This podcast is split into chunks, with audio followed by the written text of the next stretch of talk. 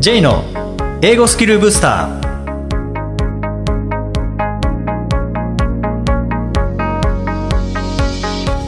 こんにちは J こと早川浩二ですこんにちは、アシスタントのあきです。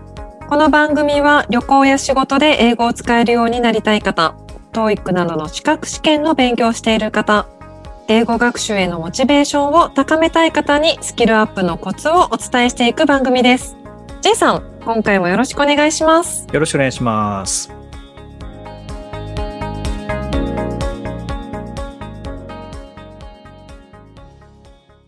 あきさん、あの、英語を勉強している時、していた時って、はいこう、まあ、ノート取ったりもされてたと思うんですけど、はい。なんかそのノートとかメモとかって工夫されてたことってありますか？そうですね。私は例えば、もう本当に過去、中学校の頃から、まあ、英語をずっと勉強してるわけなんですけど、その時にこう、塾の先生が、英語、あ、英語のその、の授業の時に作ったノートを、丸ごと写真のようにインプットしなさいみたいなことを言ってたんですよね。で、もうどこに何がどう自分で書いてあるのか分かるようにするといいよって言っていて、で、そのためには、まあ、いろんな自分の好きな色を使ったりとか、マーキングしたりとかしながら、ノートを記憶していくんだよみたいなことを言われて、結構その色を使ったりとか、それこそ、まあ、女の子ならではだと思うんですけど、シール貼ったりとか、ななんかそういうことを結構してたりしました。でも、も本当にその通りに頭の中に入っていくので、記憶っていう部分では結構それに助けられたかなって思いますうね。んじゃあ結構こうカラフルに出来上がるんですね。そうです。結構カラフルに。そのい。中でやっぱりルールがあるんですよね。こういう単語は赤でとか。そうです、そうです、うそうですね。はいはい。自分でルールを決めて、色を決めていって。で、すると統一感ありますよね。ですね。例えばなんかこうこういうふうなルールがあったとかって、なんか覚えてることありますか？なんか私は基本的に全部、こう、鉛筆で書いて、い色付けをしていく感じだったので、赤ペンとか逆に使わなかったんですよね。全部上から塗っていくみたいなことをよくしてました。なぜかよくわからないですけど、多分持ち帰るのめんどくさかったかなと思うんですけど、基本的には全部もう鉛筆で書いて、色を後から足していく感じ。あそうすると多分2回3回見るからだと思うんですけどね。まあ、なぞるってことは2回は書くってことですもんね。そうですね。うんはい。なぞる。そうですね。で、プラス何かルールが、例えば主語は黒、動詞は赤とか、なんか、なんかそうですねいうのがあるんでしょそうんね。な感じでマーカーを。あとは、その時よく、あの考えたのが、余白を多く取っておくっていう。うんなんでかっていうと、後からこう、参考書とかいろんな情報を見たときに付け足したいことって意外と多く出てくるんですよね。うんなので、よ余白多めに書いといて、自分でどんどん情報を付け足していくってことをよくやってましたね。今でもそれは結構やるかもしれないです。もう余白をうん多めに取っておくっていう。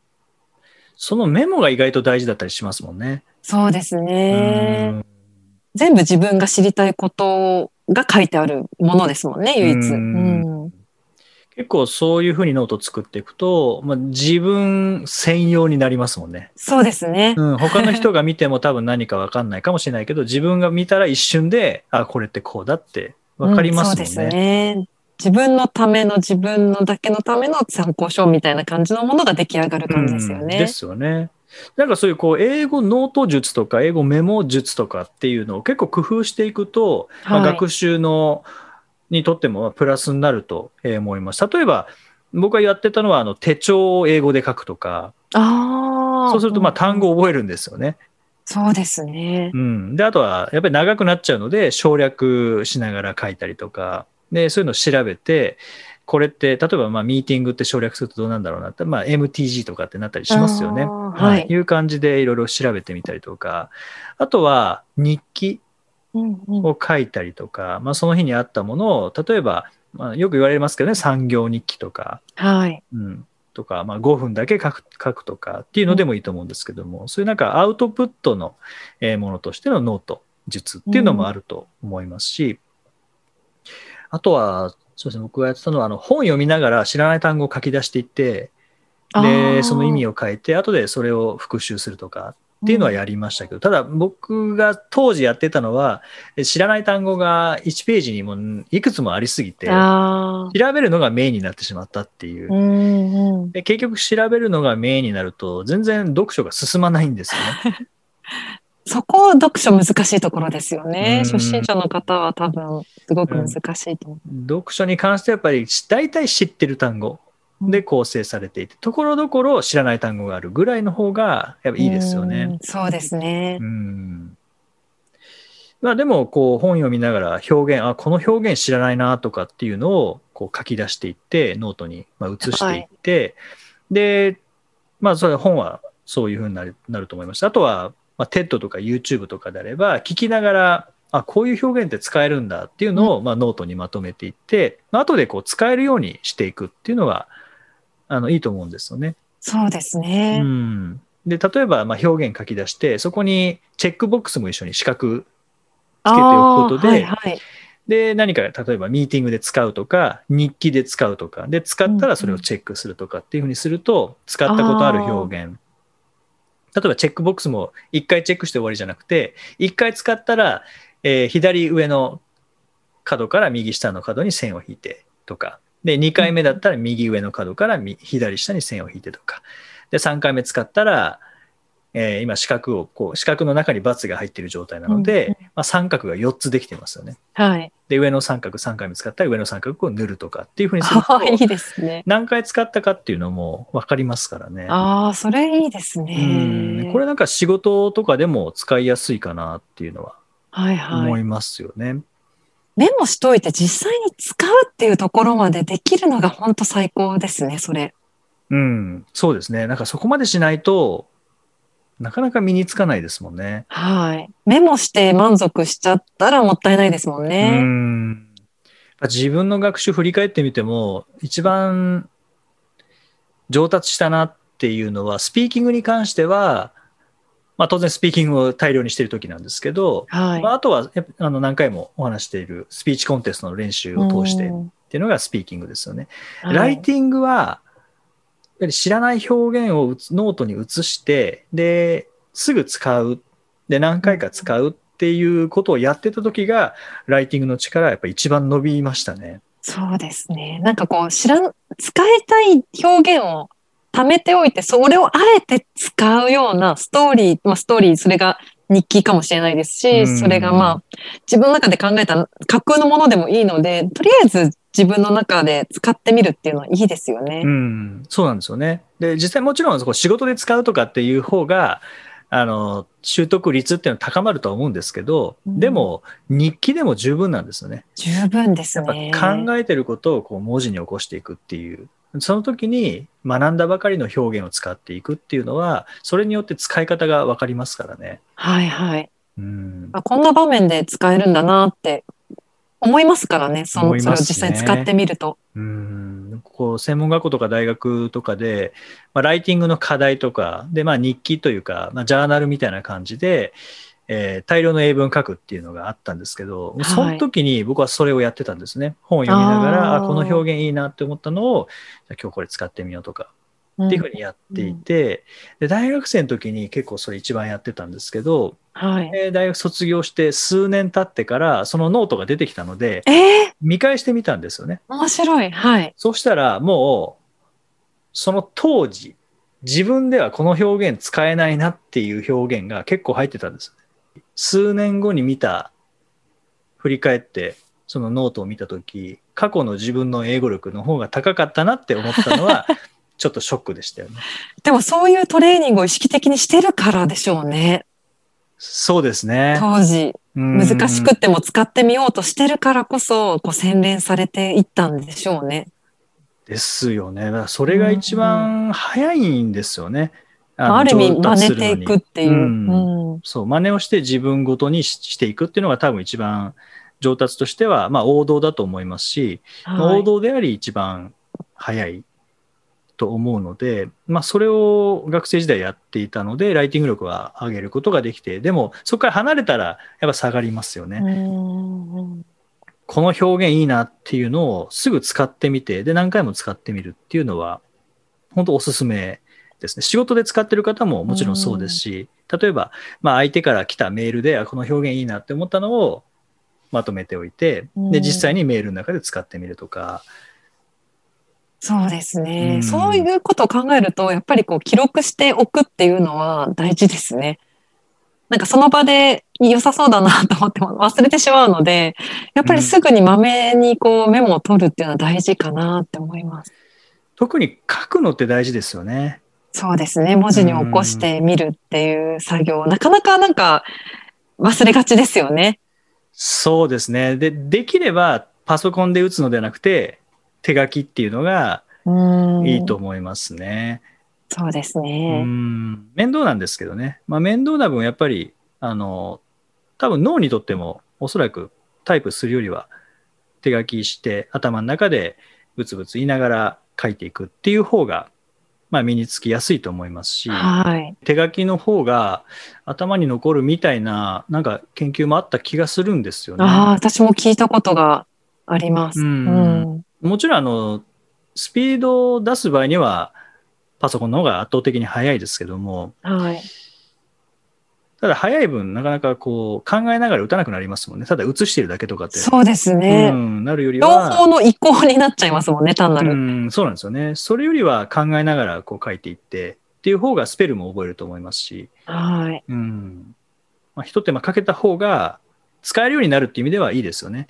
うん、そうですね。でライティングすると、まあ、文法もはっきり分かっちゃいますし、はい、力っていうのもはっきり相手に伝わってしまうので、結構気使いますもんね。ライティングはそうですね。総合力みたいな感じしますよね、ちょっと。英語の総合、単語も必要、文法も必要ですからね。ですよね。まあ、だからこそ、ま、まずは真似るっていうはい。ことがいいんでしょうね。それを実際に書いていって、あと口に出せばそれスピーキングになりますからね。はい。なんかこのノートをうまくこう使っていくっていうのは、個人的にすごくおすすめですし、まあ、あとは結構アスリートとかも、はい、まあ、英語学習ではないんですけど、うん、ノートを使ってる方が多くて、まあ、それは、ね、はい、日記だったりとか、日誌だったりとか、あとはまあ振り返りだったりとか、次どうしたらいいとか、あと図解したりとかっていう人もいますけどね。で僕がなんかこの前読んだ本でいいなって思ったのが、はい、やっぱアスリートそれぞれ書くことが違っていて、はい、で、まあ、それぞれに面白さとか良さとかっていう効果とかってあると思うんですけど、うん、僕はいいなって思ったのはあの柔道の朝比奈沙羅選手のノートの使い方で、あの野望ノートって名前を付けてるものがあって、はい、え野望ノートって何かというと、まあ、今後やりたいこと達成したいことをノートの一番上に書くんですね。はい。で、それだけでそのページ終わりっていう感じなんですけど、なんか 1, 1ページに1つの野望を書くんですね。へえ。なんかそれ1つしか書かないっていうのはなんか理由があるんですかね？なんかあるんでしょうね。本には書いてなかったような気がするんですけど、まあ多分こうパラパラめくりながらその一番上だけを見れば何の野望かって分かりやすいので、まあ、そういう見た目の判断なのかもしれないですけどでそれが達成できたらノートの下に、えー、完了した日日付を書くっていう。それすごいいいなと思ったんですけど、なんかそれを英語でやってみるとかですよね。なんかこう目標達成したいことを書いておくって、やっぱり目につくので思い出せますしね、こんな目標立てたんだっていうふうに、なんかこう、つい忘れてしまうことも書いておければ思い出して、そしてまた目標に向かえますからね。書いておくのって意外と大事ですよね。そうですね。さっきの英語学習ともそこ共通するかもしれないですけどね。結局、ですね。書いても見なかったら意味ないですけどね。何回もこう振り返れるような状態をしておくと忘れなくなるので。はい。多分目標を達成できない一番大きな理由っていうのは、目標を忘れてしまっただと思うんですよね。例えば、まあ、ドライブに行こうってドライブ車のエンジンかけて、まあ、目的決めてそこに走ってる間にあらどこ行くんだっけなって なってまあいっかその辺もあればいっかってなってでなんとなく時間が経ってなんとなく家に戻ってきたけどあれちなみに今日はどこに行く予定だったんだっけなみたいなのと一緒ですもんね。ああ本当にそうですね目的地に行くまでに誘惑もありますしねいろいろ。ありますね。こっちの方が楽しいんじゃないかみたいな。そう。それでそっちへ行ってしまって、結局、なんか本来の目的忘れるっていうこともありますよね、きっうと。んなんか初めてのお使いみたいな感じですかね。魚買ってこなきゃいけないのに、なんか駄菓子屋さんの ラムネが美味しそうで、はい。ラムネを見ていたら何を買いに行くのか忘れてしまったみたいな。うん。ああ、なんかそれ本当に目標と同じですね。なんか。うんそうなんかこういう、まあ、話ちょっとそれましたけども、まあ、アスリートの方のノートとかっていうのをこう参考にしながら、まあ、本もいろいろ売ってますので、えーその見ながらあこれいいなっていうのを英語で実践してみるとか、あとはまあ英語学習ノートみたいなのを学習者の時に取ってたノートを紹介している本とかも結構ありますからね。あ、英語学習のノート。英語学習どういうふうにノートを取られてたかっていうのを紹介している学習本とかも。あるんですよね。だからなんかそういうのを参考にしながら、あ、こういうノートの取り方いいなっていうのをうん実際にまあ参考にしながら、でもちろんそれは学習としてのノートでもいいと思いますし、逆に英語を使えるようにするためのノート術っていうのはまた別にこう作っていくのはいいかなと思いますよね。うんうんうん。で、ノートの正しい使い方ってないですもんね。もう本当に人それぞれですよね。好みもありますしね、きっと。一番お供になりそうなはい。ノートの使い方っていうのをいろいろこう実践してみて、これやりやすいなっていうのは取り入れていって、で、やってみてやりづらいな。例えば僕はカラフルにするのが向いてないんですよね。ああ、そうなんですね。はい。あの、疲れちゃうので。はいはい。で例えば線引くだけとか、へえ、一色で。まあ使っても3色ですかね。ああ、そうなんですかうー。ん。なんかカラフルな、僕はカラフルにした時点で満足してしまいそうなので、はいはい。それ危険なところですよね。そう、カラフルにすよねす。る点の。うん。はい。まあ、いずれにしても、どういうノートを取っても、見返すっていうことですよね。アキさんがやられたはいはい方法も、カラフルにすることが目的なんじゃなくて、うんうん後で見たときに、写真のようにパッて入ってくるから、そうですね。下準備としてのカラフルですもんね。はいはい。そうですね。うん。そこの、まあ、ゴールを間違えると、魚買いに行ったけど、ラムネ買っちゃったみたいになるという感じですかね。そうなりますね。はい。はい。なんかこのノートの話をしながら、ちょっとまたやってみたいなっていう気持ちが出てきたので、はいちょっと。またちょっと表現力アップのために自分でもやってみようかお、と、今、はい、新たな目標が思いま。した。はい。はい。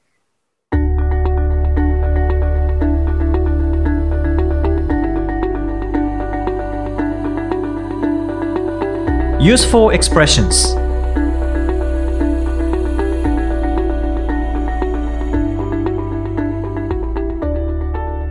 続いてはビジネスや日常で使えるお役立ち表現をご紹介いただきます。ジェイさん、今回の表現は何でしょうか？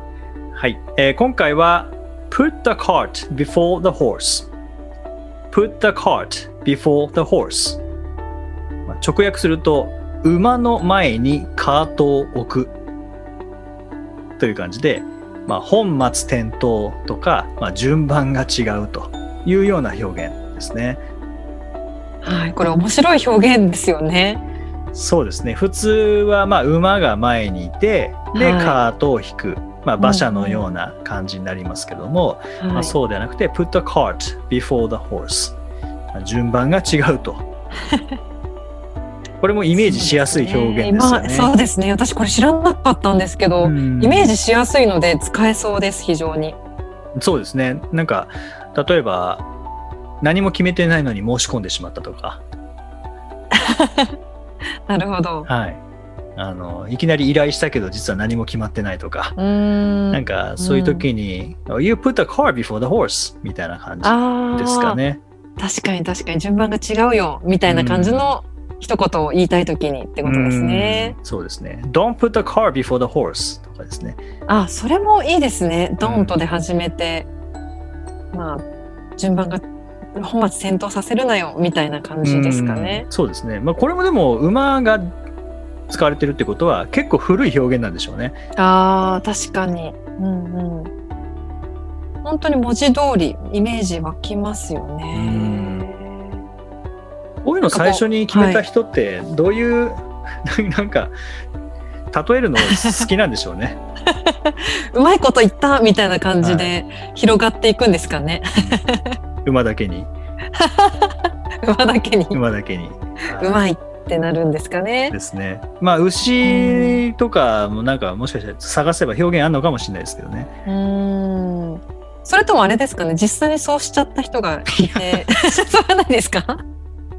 馬の前に荷車を置いて、いやいやいやってなって、そこで。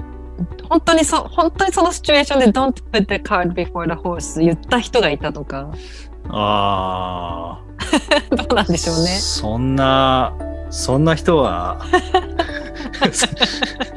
いないですね。はいでもこれ意外と言いたくなる時ありそうな気がします日常の中で。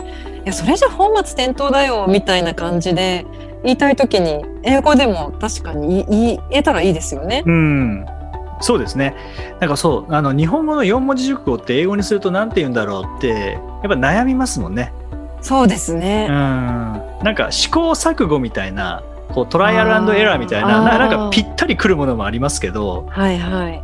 本末転倒とかんってなったりしますもんね。そうですね。噛み砕いて説明しなきゃいけなくなりますもんね。本末転倒って言えなければうんうんストーリー説明してこう一言言えなきゃいけなくなるので難しいですよね。難しいですよね。そうそうあのそれこそ話変わりますけど親子丼とかと一緒ですよね。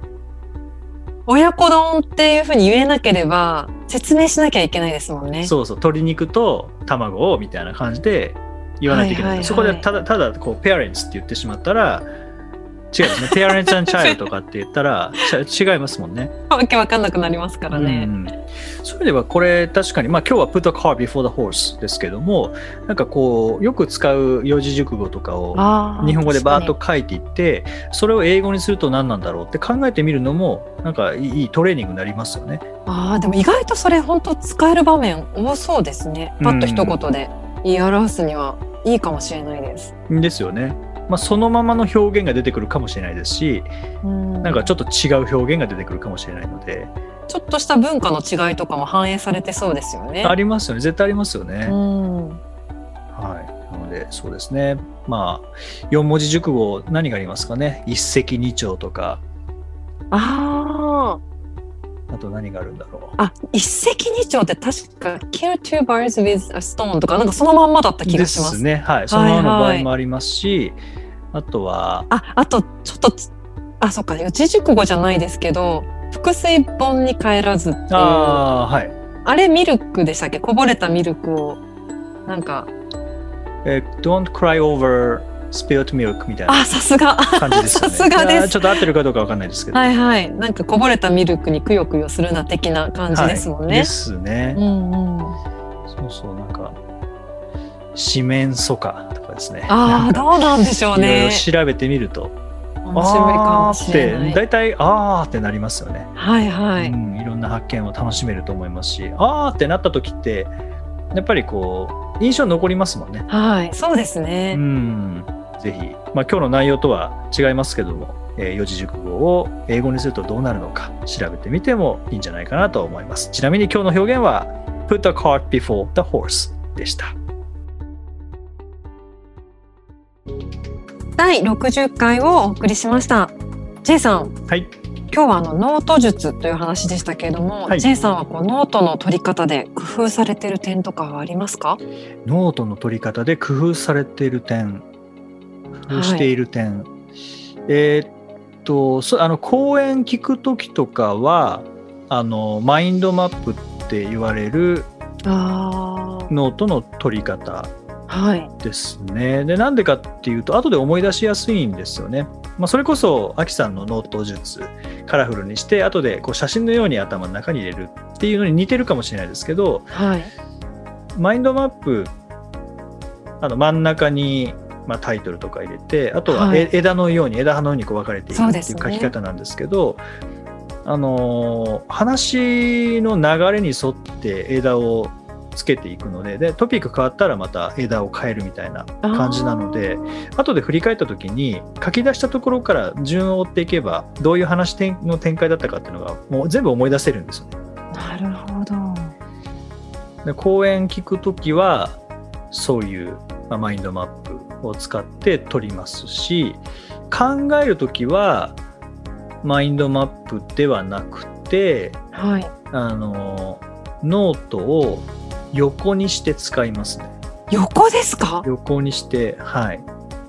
それはどうやって書いていくんですか？あもう右側にずっと書いていく感じですね。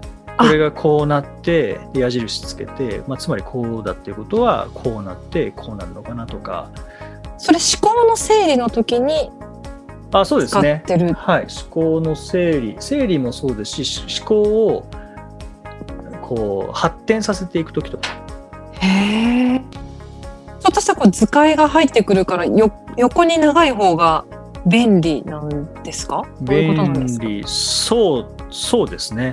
あとは結構あの方眼ノートをはい。使いながらとかっていうこともしてるんですけどうん。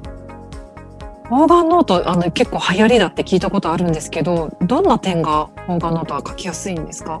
まあまあ線が引いてあるっていうところ線が引いてあっとてはい。あとは使い方ですよね。で僕はあの高橋政史さんという方が開発された、はい。まあ、方眼ノートの使い方。はい。でこう思考はこう思考を広げたりとかっていう書き方してるんですけどはい。例えば事実解釈を完全に分けるとか、まあ、コンサルティングの会社で使われてるノート術の応用版みたいな感じですかね。へえ、うん。それが方眼用紙の方が整理しやすいんですね。まあ、線が綺麗に引けるとかあ。とあ後でやっぱり見返した時にズレがないですからね。あ結局やっぱり見返す時のために綺麗にしておくっていう。あ、うん、こう整理しやすいっていう。う、ん、カラフルにするっていうのと、まあ、共通しているところかもしれないですよね。うん。うん。アキさん何かノートさっきのカラフル以外にこういう使い方とかって。私は最近実は iPad を購入しましたやっあとついに。クリスマスプレゼントでサンタさんにもらうとかっておっしゃってた。自分ではい。そうですそうです。自分で買いました。んでああいいですね。デジタル化にしどうなんでしょうねこう残しておくとず、まあ、本当溜まってしまうのでなんかデジタル化ししてあのしおこうかなって思ってますね。うんノート術はちょっと違うと思いますけど。まあ、デジタルだと例えば検索に優れていたりとかあとはかさばらないっていうのがありそうますからね。なんですよね。いつでも持ち歩けるみたいなメリットもあるのかなとか。そうですね。スマホのメモ帳とかって使われますか、スマートフォンのメモ帳使います。うん。なんか思い立った時にパーッとあの書いたりするメモ帳がありますね。うん。そうですね。僕もそうですね。あの手書きだけではなくてスマホのメモ帳を使って、まあ、アイデアがひらめいた時とか、そうですね。うん、それこそあの先週のお話にあったこう歩きながら英語を聞いてた時にはい。ふとこうあそうだ。だったらこうした方がいいかもしれない。みたいな思いついたらうん。さすがにそこでペン出せないですからね。はい。ので、まあ、スマホでメモしてで自分にメールを送るみたいなあ、メールを送っておくんですね。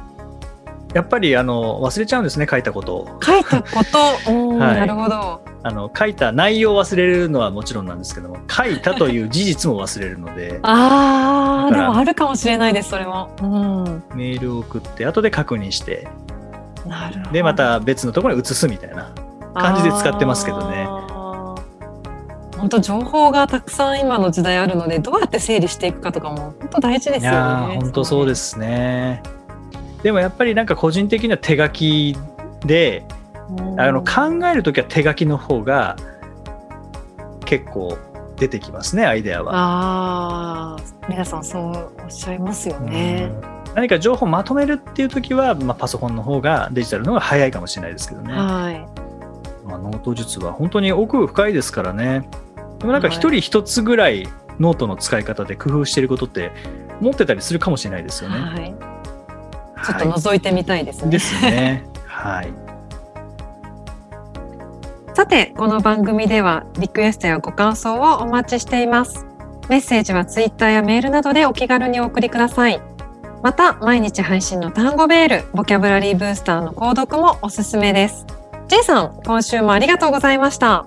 どうもありがとうございました。OK, thank you for joining us. Have a nice week.